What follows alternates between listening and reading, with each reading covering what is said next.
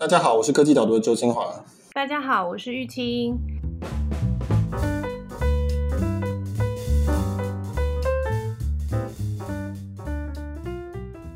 Michael，你有没有觉得你好像有点在服务有钱人的感觉？有，我其实有想过这个问题，就是说，因为我的科技导读基本上也是要付费订阅，而且价格，呃，有些人可能会觉得有点贵。一个月要两百五十块钱，所以我的确是有想过这个问题。那我后来自我调试的方法就是说，我认为因为这些愿意付费订阅的人支持我能够写作，所以我才能够有提供一些公开的文章给大众看。所以我们以前是每个礼拜会公开一篇，那现在在尝试说两个礼拜公开一篇。一方面是服务可以叫有钱人，或者说他觉得这个科技商业策略对他有比较大的价值的人。那另外一方面，偶尔提供一些是给呃大众，他可能没有那么的有兴趣，但是他如果有看到一些这样子内容也就够了。所以我自己是这样子去平衡自己的想法。不然的话，其实说实话，如果不是用订阅制的话，以我写的这种内容的这个特性来讲，其实也不适合用广告收费，因为我写科技商业策略这种比较抽象或是比较长期的东西，它也没有一个很好的消费性的产品可以搭配去做广告。不能打电玩游戏广告或是汽车广告什么，所以我觉得我现在是这样子的的做法了。嗯，我觉得原则上像我们这一类型的内容，这个真的是靠着付费，我们才会比较有机会长期的营运下去啦。因为就是你讲的，它跟那个广告搭配的方式并没有很好。那当然就是我们其实也有一些免费的文章是，就是或者是像我们现在在录的这个 podcast 一样。有心的话，他还是有机会这个拿到这样子的内容的。首先，我们要讲说，我们今天两个人是远距录音啊，因为玉清在国外，所以这个状况不一定非常的稳定。我们花了其实很大的力气才成功的开始录音。那如果有什么状况，请大家多包涵。那另外一点就是说，呃，我们刚刚讲的这一些东西，其实并不是在置入科技导入，而是其实跟我们今天要讨论的题目是有关系的。我这个礼拜写的文章。呃，叫做“穷人看广告省钱，富人花钱省时间”。其实基本上就是在讲广告、网络付费、免费跟付出时间的关系。对，就是要再次跟大家抱歉，我们刚刚花了很多力气排解困难，但是还是可能时不时会有一些杂音啊什么的。那我们也很重视这个 podcast 节目，不过有时候会有一些技术困难，就请大家多多包涵。那就回到我们今天讨论的主题。其实我初看到这个标题的时候，非常的震惊，因为我以前也是属于会看广告的人。我我印象最深刻就是我常常玩那个手机游戏，然后他就是玩一玩就会跳那个广告出来，然后我就会耐心的等那个广告这个时间过去这样子，或者是说看很多的网络媒体的时候，现在很多那个弹跳式的广告，然后虽然很烦，但是我还是会。就是把这些过程全部都走完，然后再看网站上面的内容，或是使用上面的游戏那些服务等等，这样。这篇文章就是点醒了我，这样就是说我可能是属于在网络世界里面的穷人一族。对，我这个标题，我自己也是有点有点忐忑，因为我一方面它非常的白话文，另外一方面我其实不是很喜欢写像什么“穷爸爸”“富爸爸”这种标题啊，台湾叫煽动对立，然后挑起情绪的标题。但是我后来觉得这算是一个。还蛮清楚的，一看就知道在写什么的一个标题。那我会想到这个题目，是因为我发现越来越多的网络产品，它都变成是有两套的方案啊，一套是免费的，一套是付费的。以前我们知道像 SaaS 就是软体肌肤这种叫 Freemium 嘛，有免费版跟付费版，这个大家熟悉。但是现在越来越多其他的服务也都是用这种形式，比如说 Spotify，Spotify 它有免费版，那你就是听广告；然后你有付费版，就不用听广告。像是这个 YouTube Premium，两个礼拜前写了一篇文章，讨论 YouTube 的这个服务，你也是一样，你也可以不付钱，那就是看 YouTube 的广告。那你或者是你付钱，那你就可以不用看到广告。那还有比如说像是 Apple 推出的这个 Apple Arcade 游戏的这个付费订阅，你如果付钱的话，它里面就有一堆游戏是可以都没有广告，也没有所谓的氪金了，就是没有游戏内付费的这种事情。那你如果不付钱，你就是玩它原本的 Game Store 的。我们习惯了这些手游，那这些手游里面就很多，就是说，它要不然就是广告，要不然就是要你氪金，要不然就是要你买道具，或者要买多几次机会转扭蛋之类的。我们连传统上觉得说，哎，好像应该就是免费的服务，比如说 YouTube，都出现了付费的服务。所以从这个地方开始，我就想说，哎，这个好像不只是一个单一的现象，而是一个趋势的样子。那我就开始啊，最后发展这这篇文章，就是说，实际上，其实你会发现说，所有东西都要有代价了，那只是看你的代价是什么。我觉得你的文章点了一个还蛮重要的部分，就是说，时间其实是我们现在最珍贵的资源。就你刚刚讲的，提到以前这个免费模式的时候，我们可以用看广告的方式，然后再取得这个服务。虽然我以前不晓得我在跟这个网站做这样子的交易，但原则上就是我觉得我的看广告的时间是 OK 的，我愿意花那个力气去看广告。就你文章里面提到的这个，有一个纽约大学商学院教授 Scarlett Galloway 他提的这个框架，会让我就是警觉到说，哦。所以说，我的时间其实是很重要的，而且现在越来越多的企业在帮我做的是把我的时间优化，或者是让我的时间可以拿去做更多其他的效果。对，那我们在媒体圈的人应该算熟悉他罗振宇的话，就中国得到创办的话，他就说未来的内容有两种，一种是杀时间，一种是省时间。那杀时间呢，就是指娱乐性的内容，就是你打发时间的；那省时间呢，他的意思就是说那种教育性的内容、知识性的内容。可以帮助你将来更有竞争力。听了就印象非常深刻，我觉得这个分类是很好的。那但是它只限缩于媒体业或者讲内容创作业，我觉得这其实是可以扩大到其他的企业啊上面都适用。因为时间本来就是世界上最最有限的资源嘛，每个人的时间都差不多，而且用完了就没了。就是你你再怎么样都涨不回来，钱你可以赚，但是你赚不回你的时间。它是一个非常好。作为终极的衡量指标的东西，因为它就是那么多，它是非常有限的。那后来就看到你刚刚讲这个 Scott Galloway 的部落格文，那他就说，其实企业它分成两种，一种是帮助人们延长时间 （extend 时间），那另外一种是帮助人增进时间，就是 enhance。那我觉得这个就这就可以拿来呃适用于所有的企业。他提到例子，就比如说像 FedEx 啊、呃 UPS 这种。它省下你寄东西的时间，所以你的时间就变多，这就是延长时间。那也有像 Prada 这种，像 LV 集团他们的产品，他们的东西就是增进你的时间，它让你的你有一个好的包包，你的体验就变得更好，让你在那个时间内的价值更高。所有真正有提供重要价值的企业，大概都可以落在这两个，一个要不然就是帮你延伸时间，或者叫做省时间；另外一种就是叫你增进时间。然后有很大一批我没有写到的企业，他们不是落在这两种的。那这种企业基本上就是我们叫寻租，或者就是没有什么价值。就比如说房地产业这样子，那个是另外一种，不称之为它啊、提供很大的价值，它基本上只是垄断了有限的资源而已。但是你如果我们讲的是讲创新的，讲提供社会价值、让社会进步的企业，其实大致上你就可以分成是这两类的其中一种。嗯，提到的那个时间作为一个很好的衡量价值，它其实是一个。我觉得它就是一个正在被探索的领域吧，就是在网络、在虚拟世界里面的。因为呃，你提到的这几个服务，不管是 Netflix、Google 还是 Facebook，它都是属于网络的服务，然后让我们可以做到以前的人没有办法想象可以做到的事情的。那我这边就是有一个部分，我有点这个想不透的部分，就是说。那请问你觉得以广告为模式的网络媒体，它是属于延长时间还是增进时间？因为我觉得这两个分类在理解上面好像有一点难度。可不可以举一个例子？就比如说网络媒体好了，它是某一种增进时间吗？让我在这个阅读的时候会有更好的体验，这样子。对，那我们看价值都是说它新增加了什么价值，就是它的改变增加多少价值。比如说 Google，它增加了非常多的价值，因为现在大家都是搜寻这种 Google，像我。如果没有 Google 搜寻，我的工作我就做不下去了，对吧？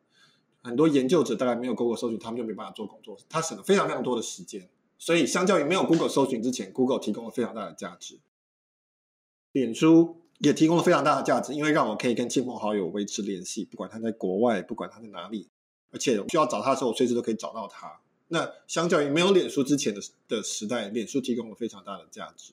所以，你刚刚讲的网络媒体，我们要看它。相较于没有网络媒体之前，它有没有提供很大的价值？那我会认为说，它提供的价值没有刚刚讲的两个 Google 跟脸书那么多。以一篇比如说我们讲苹果日报网站上的一个新闻来讲，它其实跟纸本的新闻实际上没有太大差别，价值上的差别是一样，就同样的一篇新闻，你可以印在报纸上，也可以印在网站上面。真正节提供时间价值的，并不是苹果日报把内容从纸本变成网络，而是比如说 Facebook 用演算法知道说你可能对有兴趣，推荐给你，所以你就不用去看其他的无关的新闻，你只需要看你有关的新闻就好了。所以其实真正提供这个价值的是 Facebook，不是苹果，因为苹果苹果日报在这个转移上面并没有说额外提供了很大的价值，所以也是为什么 Google 脸书赚这么多钱。苹果日报事实上，在它转成订阅制之前，它基本上还是靠广告赚钱，所以这个形模式上面其实没有太大的分别，只是说它用的载体变成是从报纸变成网络而已。所以你说的这种时间是一个越来越珍贵的资产的原因，其实主要的这个环境设定是因为资讯爆炸，对不对？就我们基本上有看不完的东西，所以如果 Google 或 Facebook 可以帮我们解决这个问题的话，才能够凸显我们的时间的这个珍贵。对，那假设就算没有资讯爆炸好了，假设台湾本来就是四大报，然后现在有了 Facebook 之后还是四大报，也没有多出新的网络媒体，也没有多出科技导读好，只是我们把所有的四大报的的文章都搬到网络上，然后 Facebook 用演算法推给你，它也是帮你省下很多时间啊，因为它会只会挑里面你有兴趣的东西推给你，你就不用看完 A1 版看到最后一版，然后才能确定说哦，这个标题是我有兴趣，那个标题是我兴趣。用新的演算法，用新的过滤的方式，比如说朋友们按赞。朋友们留言，这个本身还是有很大的价值。我们如果再把资讯爆炸这件事情再丢上去的话，那个脸书的价值就更大了。这个叫提高了你的机会成本，你有更多的可能的选项。这个时候你如果选错，你的成本其实是更高的。Facebook 让你它的演算法理论上它可以啊让你选错的机会降低，那它就提供你更大的价值。Google 和脸书、Netflix 其实他们都。都提供了非常大的价值，相较于传统的这个媒体环境或是这个资讯来源的环境，提供了很大的价值。只是说，大家一开始就习惯了，以为说好像这些东西都是免费的，然后就觉得说，哎，太美好了。就是不是习惯吧？就是他一开始出来的那个模式，它就是长这样子的，就是它是这样子来服务我的。但是那个就是资讯爆炸，或者是选错那个成本，现在越来越痛，痛到就是我想要再找另外一个方法来解决这个部分了。对，那这是一个还蛮重要一点，就是说，Google 跟脸书的确，他们都是从这个我们叫 World Wide Web 嘛，WWW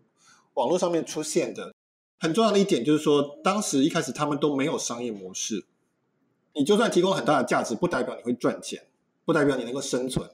啊，不代表世界上的人会记得你的贡献，你还必须要赚钱才行。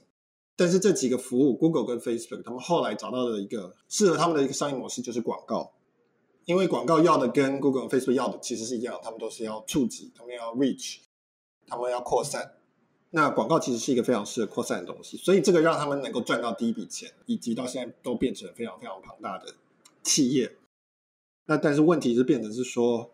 越来越多的。广告出现，因为这些公司要必须的不停的成长，他们是上市公司，那导致说现在慢慢慢慢大家开始警觉到说，这个东西其实并不是完全没有成本，这个代价是你付出你的时间去看那些广告。那就像你刚刚讲的，在有很多资讯的的时候，你的机会成本变高了，付出的这些时间其实可以拿去看其他的东西是有价值的。那因此你的成本越来越高，所以大家开始很多人就觉得说，哎，不行。我觉得我不要付出这么多时间来省这些钱。这两个不管是 Google、Facebook，他们服务我们很好原因，就是因为他知道我想看什么，所以我朋友分享什么，或者是我追踪的媒体写了什么，他会推到我的墙上，我看了会很开心。但他同时把这套工具也拿来变成是推送我广告的一个做法，所以他送给我看的广告也是我可能会很有兴趣看的广告。但是广告基本上就是要说服我去交易、去买东西的，然后或者是花力气在我原本可能没有想到我要做的事情上面的，就是它是一个我额外付出的部分的，所以这就让人会开始担忧，就是说我现在花越来越多力气在看广告。你知道现在专心是一件很困难的事情，因为你如果想要分心，实在是太容易了。你从 A 网站再连到 B 服务，再连到 C 网站，再连到 D 服务，这都是很顺理成章的事情。你只要上，很多人都说手机一打开，可能就是半个小时、一个小时过去，然后其实也不是很知道自己到底看了些什么。我觉得那个是不是只是浪费时间而已，而是有种浪费心力的感觉。对，那。我不知道大家有没有跟我一样的感觉，我自己的感觉是说，网络上的广告越来越多。那我提到的，比如说脸书的广告，比如说 YouTube，每一段影片之前跟中间都有广告，有时候还不能够跳过。Google 搜寻页现在很多时候第一页都是广告，有时候第二页都是广告。那你如果用手机呢，更夸张，因为手机屏幕更小，所以广告就占了更多的比例。重点就是刚刚你提到，就是塞了这么多广告，可是它又是客制化的。我如果看到跟我没有关系的东西，我其实是可以自动忽略。人人是有这种能力的，可是因为他又都送一些我好像会有兴趣的东西，你又会时不时忍不住去看一下那些东西。对，所以刚刚前面讲的是量的问题，就是量好像越来越多了。你刚刚后来提到的自主性问题，就是它的这个值的问题，就是说网络广告特别厉害的地方，就是说它可以克制化，它知道你的需求，它知道你的习惯，所以它知道要怎么样去。针对你的喜好或者你的弱点丢出广告，因为广告说实话说到底它是一个说服的一种工具。一个成功的广告就是它能够影响人的决定嘛。广告它自然而然会想要去找出那些能够影响人的方式，或是影响人的那个时刻来影响你。那所以用不好听的话来讲，这就叫做操纵 （manipulate），就是它在控制。以前的广告就是说，因为在大众媒体。它是一次播放给全国的人看的，所以它不会太克制化到什么程度。实体的广告，比如说看板那些，那它更不可能对你有什么克制化的地方。可是网络广告不一样，它可以非常非常克制化，非常非常的细。然后它再加上它有演算法，它有科技，它有我写过说，脸书有数千名工程师、数千名经济学家、行销学家在思考如何去影响你的决定，去优化这件事情。那你一个个人怎么打得过这个东西？它就出现了一些很严重的问题，而且这个很多时候这个问题是大家都不知道，因为只有你看到那个广告，它因为它非常的克制化，你就算想要去检举说，哎，这个广告不对，那其实其他人也不知道有发生过这个事情。当你交出时间，也就是交出注意力，你在看广告的时候，其实你就是在交出你的自主性，因为人就是这样子，你把注意力放在什么东西身上，你就很容易被它给影响。这这个里面讲说穷人。当然不是指真的很穷的人了。基本上，你如果是用看广告想说我可以省钱的话，不只是说你付出那个看广告的时间，事实上你的意志的某一部分，你的思想的某一部分，其实也就是交给他，因为我同意让你在这段时间来说服我这样子。嗯，就是以前觉得广告就是广告，我可以辨识出来，但是那个广告现在这种操纵说服的力道逐渐变大，就真的是让人会开始担心了嘛。生命总会找到出路，所以现在又出现了另外一种，因为科技技术成熟的关系，所以现在出现了另外一种选项，就是付钱。我可以付钱，就是消弭这样子的干扰。这大概就是我们科技导读一直在做的事情啊，就是我们觉得付钱，然后就可以看到你自己希望跟你觉得有用的资讯，而不会被一堆有的没有的杂讯给干扰到。为什么开始写这篇文章？就是因为说现在开始多一个选项，以前。都是广告，有很大一部分是因为我们没有办法付钱，就是没有支付工具，没有订阅制，没有月扣或者年扣，没有信用卡自动扣款的事情。所以以前，比如说一个网站想要跟大众收费，是一个非常头痛的事情，中间的摩擦力不但很高，而且只能刷一次卡，然后下次又要再重新说服一次，太困难了。大部分网站自然而然的就选择去跟广告主收钱，因为广告主可能就只有几家而已，我跟他收钱就好了。我就不跟大众收费，但是我收他们的眼球，收他们的时间，收他们的资讯。我去跟广告主收钱，因为广告主比较好 manage，比较少。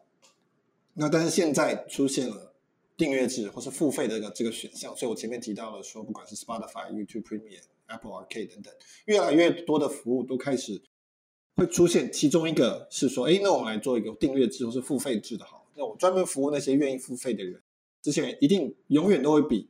免费的人少，但是他们可能愿意出比较高的客单价，那我可能还可以做出一个不同的产品的服务，还是足够我成长的。那这个看起来是一个越来越大的市场，所以科技导读我们一开始很早很早的一个 slogan 就叫做“一天最有价值的十分钟”，其实概念是完全一样，基本上的意思就是说，那你给我们钱，那我们就不要浪费你的时间用广告给你，我们就是提供你。制作精良的内容，在你那十分钟里面提升了十分钟的体验。嗯，我觉得这个解释真的是比较清楚、容易理解的。因为以前蛮多人在讨论到所谓付费的服务的时候，很多人会用体验这个说法来代替，就说哦，你付费你就可以获得比较好的体验，然后看广告可能就是比较不好的体验。但是这个每一个人，就像你讲的，每个人看到广告也都不一样，然后这个广告又都那么克制化了，所以我的体验真的很不好嘛？它其实每一个人说出来的状况其实是不太一样的。但如果我们回到时间这个衡量标准的话，它就是一种很直觉的，就是你可以获得最完整的服务，你不会再被分心了，你不会再浪费时间在不需要的。资讯或者是部分上面，我知道有些人会说，那这个文章里面没有提到，就有些人会说，哎，那我怎么知道我付钱之后不会继续被他操纵？我付钱给你，我怎么知道你不会还是塞广告给我，不是干嘛这样子？那答案是说，呃如果你付费的客单价比广告客单价高的话，对于商家来讲，他最大的诱因会变，变成说要你持续的付费是他的诱因，所以他不想要把你赶走或是吓跑。如果他给你不纯的东西的话，你可能就走了，那那个时候他就失去一个更大的客单价，对他来讲是得不偿失的。所以实际上是一个诱因的问题。如果说，比如说像科技岛就好了，如果今天大家订阅我的东西，那我其实没有道理，没有任何理由说我里面去掺不纯的东西，比如说塞一个置入性行销，我干嘛？对我来说是得不偿失的事情。那所以我就不会想要这样子做。但并不是说真的说，哎，我们可以去。去里面检查说这个东西到底纯不纯？其实你真的很难。如果真的有人要有心要骗你，把一个置入性行销写成一个很有说服力文章，是很容易骗你的。但是对于这个制作方来讲，那其实是一个风险很大，而且回报其实很不合理的，没有必要要做的事情。你说的意思是这是一个信任的问题吗？就是说，如果他觉得这个文章里面看起来你好像是要来广告我的，如果我他一旦有了这样子的感觉。这个客人就走，我就再也收不到那么多的钱。他必须要一直维持这个信任。对啊，对啊，所以他就没有任何理由去做广告。对，就是说他这样子会变成是因小失大嘛，就是说啊，我可能再额外赚一点广告钱，好像听起来不错，但实际上你等于是最重要的其实是订阅的这个关系嘛，订阅的这个长期收入，所以是没有理由要这样做的。所以客人可以分两种就对了。如果以 Spotify 跟 YouTube Premium 的状况来说的话。就是说我付钱，所以我就不会看到广告。然后我不付钱的话，那我就看到广告，就对。现在是逐渐的，就是兵分两路的概念，就对了。对，我觉得未来的数位产品、虚拟产品，大概所有的产品，大概都会有两类出现。一种是收费，然后他就会说我要保护你的隐私，我不会丢你广告，我要给你最好的体验。另外一种就是它的费用会比较低，或者它免费。那他收的是你的时间，也就是你的注意力，或者是他的资讯。那其实你可以看到，所有的产业都有这种状况。比如说包包好了，你可以花钱买一个 LV 的包，这很贵，这是精品，这是奢侈品。那你就是为了它的体验嘛。但是你也可以拿那种免费的包，上面就会有很大的那个某一个商家的 logo，因为你就是在帮他做广告，你就是他的广告看板。一样的意思就是说，比如说。苹果手机好，苹果就是说，我们就是收比较贵的钱，那但是我们捍卫你的隐私权，我们捍卫你的这个人的资料，我们不会投广告，我们不会去操纵你，因为我们的赚的钱都已经赚到了，所以我们没有理由要干这个事情。我们希望你永远都在换 iPhone。反过来说，Android 这个系统好了，它本身是免费的，我不是说手机哦，这个系统本身免费。Google 为什么要提供免费的系统出来？因为它要收资料，它要知道大家在干嘛。它也是同样是在卖这个作业系统，但只是它收的东西不是钱，它收的东西是别的，它可以用在别的地方，它可以用来将来更精准的去瞄准你，然后送广告。我想大部分的产业几乎都会分成这两种，这就是回到我文章的一开始的破题或者结论，就是说，富人他可以花钱去买这个新的奢侈品，叫做时间，叫做自主性，叫做不被控制，但是穷人你就会觉得说，我讲穷人就就是不是那种贫穷线以下，就是说。你就会觉得说，我好像虽然我不用付钱，而且网上的东西都是免费的，但是我好像看到越来越多广告，越来越多分不出这是置入性行销还是假新闻，或者说是你觉得那体验就是好不太好，一直要关掉一些页面，会分很多页，一直要往下滑，然后一直有东西跳出来挡住你。那这个东西都是在，因为你不给钱，但是他们要赚钱，所以呢，他们就只好从别的方式去。赚到东西，然后拿那些东西去跟别人换钱，就是三方交易这样子。这是一个有一点点，也许是带有令人悲伤，但是看起来也是一个现实。对你，你中间一直有提到什么富人跟穷人的差别，我觉得感受应该是会越来越强烈的。因为我们刚刚提到这些服务啊，它虽然是每个月扣款的，可是它其实跟你要的钱就几百块而已，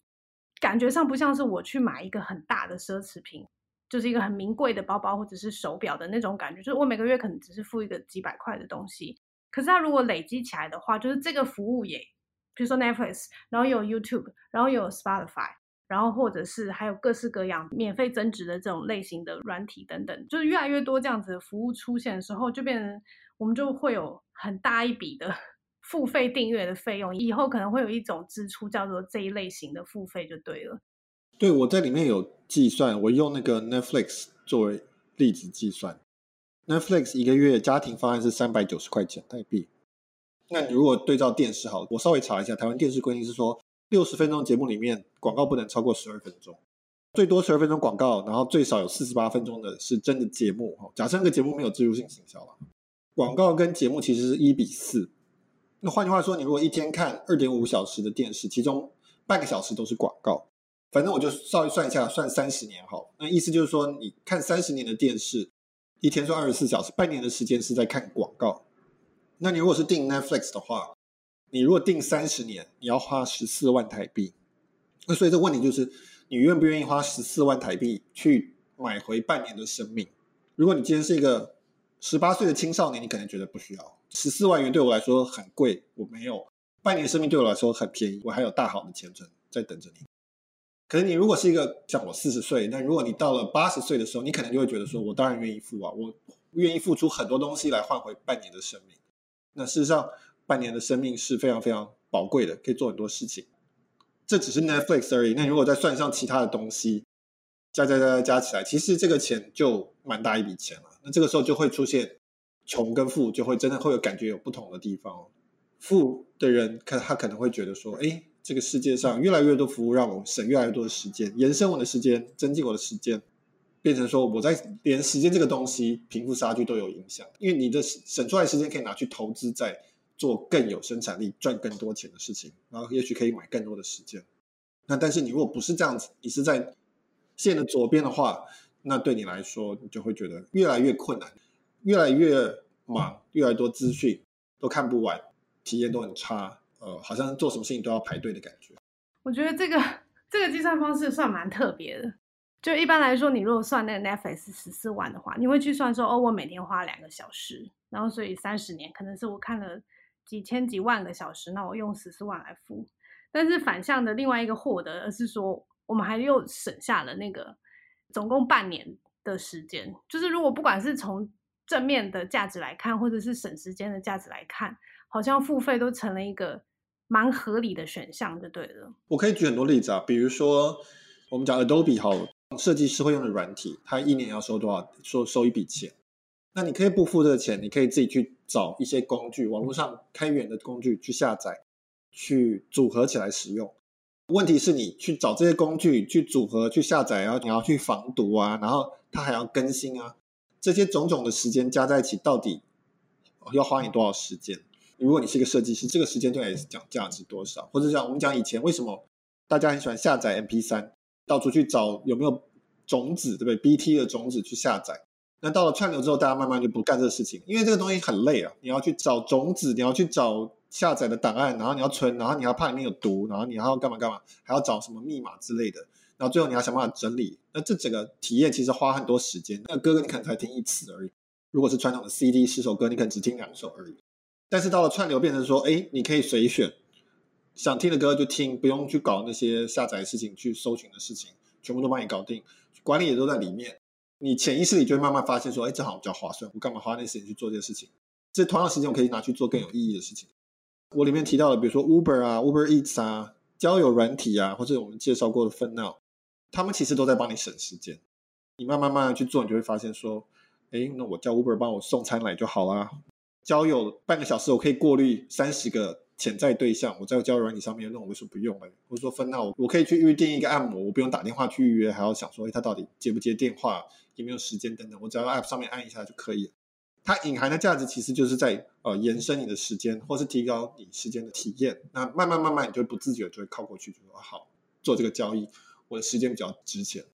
嗯，说到底就是一个稳定吧。如果你每天那个风险很多，变动很大，就比如刚刚讲，我要找开源的软体，或者是我想要听一首歌，但是我我永远都找得到一个下载点去，这是我要花很多时间去找。你每一次要做这件事情的时候，你要付出多少时间？它那个预测性很难达到，你完全不能确定这一次会花多少时间花。这个时候，如果有一个稳定的服务可以出现，确保你每一次要做这件事情的时候，它都可以被完成，而且有一定的品质。只要能够在这么 资讯爆炸或者是被广告充斥啊，就是不停的轰炸的这种状态下面，如果有这样子一个稳定的服务出现的话，应该是会让人越来越自动的想要靠过去就对了。对，我觉得这是一个很好的一个一个点，就是说不只是时间而已，还包括你那个心情的起伏，那就是你的注意力。如果一个事情的稳定性很高，你就不用花注意力，你可以把那个注意力放在别的事情上，因为人的注意力一天是有限的。我如果订旅馆，那我就不用打电话。那我打电话，我的不确定性很高啊，我不知道对方客不客气啊，讲不讲中文或英文啊，然后时间上啊什么，有一堆东西要沟通。我在网络上面做完几个键就可以完成，那所以我的注意力就可以移去到别的地方去。那其实这些都是非常有珍贵的价值。还有一点就是你刚刚提的，我其实一直强调这一点，但是我觉得我好像一直没有说的非常清楚，就是你刚刚讲的资讯爆炸或是机会成本这个事情。外面环境的资讯越来越多，机会越来越多的时候，你浪费的时间的成本是越来越高的，因为这个时间可以拿来做更有效率的事情。我们比如说看文章好了，假设你今天去网络上面浏览一篇文章，结果你点进去发现是烂文章，浪费你的时间。在资讯爆炸的时代，你这个浪费的时间的成本会更高，这叫机会成本更高，因为你可以把同样的时间花在看一篇很好的文章，提升你很多价值。资讯爆炸越严重，换句话说，网上好内容越来越多，那你同样浪费的时间，其实你浪费的价值是越来越高的。你如果可以不要浪费的时间，你的提升你自己的我们讲价值或是优势或是竞争力也是越来越高的。当你的时间可以去发挥的地方更多、更有价值的时候，你就会越想要省下这个时间。你可以想象，或者我就想说，比如说比尔盖茨好，Bill Gates，他浪费一个小时的价值远超过我们浪费一个小时的价值。因为他那个一小时可以拿去做非常非常有价值的事情，他可以去跟某个总统讨论，要去去防止小儿麻痹之类的这些，做这些非常有意义的事情。现在随着资讯爆炸，每个人能够做的事情都越来越多，越来越接近比尔盖茨能做的事情。虽然当然有差，可以发挥的余地是越来越多，我们牺牲时间对我们来讲就越来越痛。我觉得有点像是钱吧，就是说我们讲的东西叫做省时间，可是其实那个时间省下来以后。重点是你是有能力把它拿去做很多很多投资的，那个可能性是非常大的。如果你把这个时间拿去放在原来这个耗费你心力的东西上面的话，就是是越来越不值得、越来越不划算的事情的，对。对，而且它的成本只会越来越高，随着我们在网上能做的事情越来越多，以及资讯越来越多的状态之下，这个是会持续增加的。不过，你文章后半段谈到愿意花钱省时间的这个东西，它基本上是会拉开。贫富差距的，我觉得这个部分就让人感到有一点比较难过吧。可能跟我们一开始提到科技导读服务有钱人这样子的概念有一点像，就是说这个东西它是会差距会越拉越大的，就是效率越好的人他就会效率更好，越差的人他就越差。对，就刚刚前面提到说贫富差距造成这个，我们可以讲数位差距或者的现象。那我其实这个文章我有发现说整个文章很沉重，我一直。还蛮希望在最后面可以转回一个比较有朝气、比较有正面的一个态度的结尾。后来发现没办法办到。这个举例是说，有一个研究发现说，美国很多的这种盈利性大学，就是像学店了，就是卖学历这种线上大学，他们下广告是专门找那一些其实真的很想要翻身的人，反而会针对这些人在他们最脆弱的时刻对他们下广告。比如说，他们会设一些假的求职网站。然后看谁来点，然后就对他们下广告，或者说他们先是下那种医疗补助的广告，或是食物津贴的广告。你需要食物津贴吗？你需要政府的补助吗？等到他们点了这广告之后，后面再问说，你要不要上大学？你要不要翻身？你要不要创造自己的人生？其实跟直销讲的话很像。你要不要突破现状这样子？那其实最后是要，它是一个学点，是卖学历，它就是广告，网络广告在剥削你的弱点，而且是就是在剥削你想要。逃脱你现状的这个弱点，那我觉得这其实是一个很可怕的事情。那有钱人可以不用碰这个东西，因为他就付钱就好了，就说都不要来骚扰我，就不要来想要控制我。那当然，他资讯比较丰富，他比较不需要碰到这个问题。那所以这就变成更严重，就是说被剥削的人会持续的被剥削。对，所以这个文章的确的最后走向是相当的沉痛。因为说实话，原因是因为网络现在的这个状况，其实也只是反映现实社会这个状况而已，贫富差距。网络过去前面十五年，大家都都免费，然后大家都是有很多内容，这个其实是一个特例，这是一个。例外，因为它刚出现的一种特殊状况，它现在只是越来越像我们现实社会而已。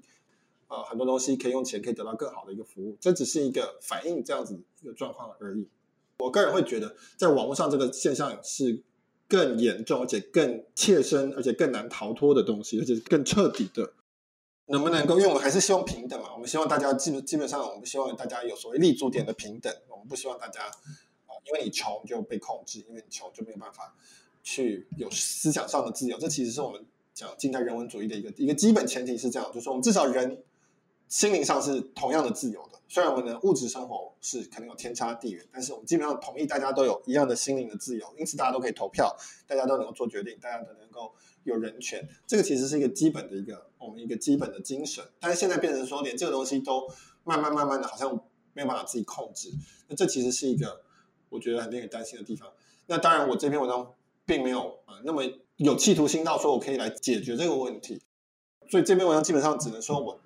点出这个状况，告诉大家说你现在看到的网络其实跟别人看到网络已经不一样，以及有这个状况是说你可以已经有这些选择，但是如果说我们要以一个社会的角度说怎么样集体来改善或者让大家能够更平等，那这是一个另外一篇文章。你刚刚讲到那个。营利性大学的这种广告，我觉得听起来跟以前的那种就是投资广告感觉很像诶。我在想说，那个特征是不是有点接近啊？就是说，它可以让你高度的节省时间，让你马上就是可以这个获得很好的医疗补助或者是实物津贴那种假想的感觉，就跟以前的那个某些投资广告，就是说，哦，你现在只要投这个，然后就可以。本金什么多少就马上回来，然后还可以赚几倍几倍的钱，这样就是那种不切实际的那种说法。以前是讲钱，大家可能很在乎的是钱，但是现在讲的是某种民生时间，然后现在也会用这样子的方式来说服人，就对了。对啊，我讲夸大的广告是永远都存在的，并不是网络特有的东西，就是通常都是在保证说可以在极短的时间内达让你达成一个极难做到的事情。当然，这是最。基本的方程式，那这不新，在网上新的地方，只是说它可以在一个你最脆弱的时候出现，而且它是一种基本上是经过数据统计优化出来的，它可以很确定知道这件事情，你事实上是不知道的，他可能比你还清楚，因为他他看过有上千上万个人是这样子的状况。这个我们可能我们在讨论人工智慧，我们在讨论广告的时候，也曾经碰到类似的问题。比如说，我们的资料到底是算谁谁的等等这些问题，这个是网络跟传统的广告不同的地方。那也是因此，为什么我觉得说大家应该要对这个东西更有警觉性？因为其实网络是更沉浸的一种媒体，那所以它影响力其实是更大。可能我们现在开始要试着去辨识一下自己什么时候是最脆弱的时候吧，最没有判断力的时候。这个晚上或者是睡前不看网络，可能。某种程度是还蛮有意义的，就对了。好，那我们今天的讨论就到这边。那这次的文章呢，呃，我们也做了新的尝试，跟我们文的 Michael 这篇文章的那个讨论主轴有点一样，就是现在的时代已经很少有免费的了。那如果你想要看我们今天讨论的科技导读的文章的话，欢迎到我们网站上面填写 email。在我们的那个节目介绍里面有网址，直接点下去，你就可以填写你的 email，那你就可以在信箱收到我们这一篇文章喽。对，所以呢，这一篇文章它不是完全的公开，但是你只要填 email 就可以看到完整的文章了。就是你基本上只要填 email 就可以，然后之后就会收到我们的最新通知跟啊、呃、我们的公开文章。那我们就到这边，谢谢，拜拜。谢谢，拜拜。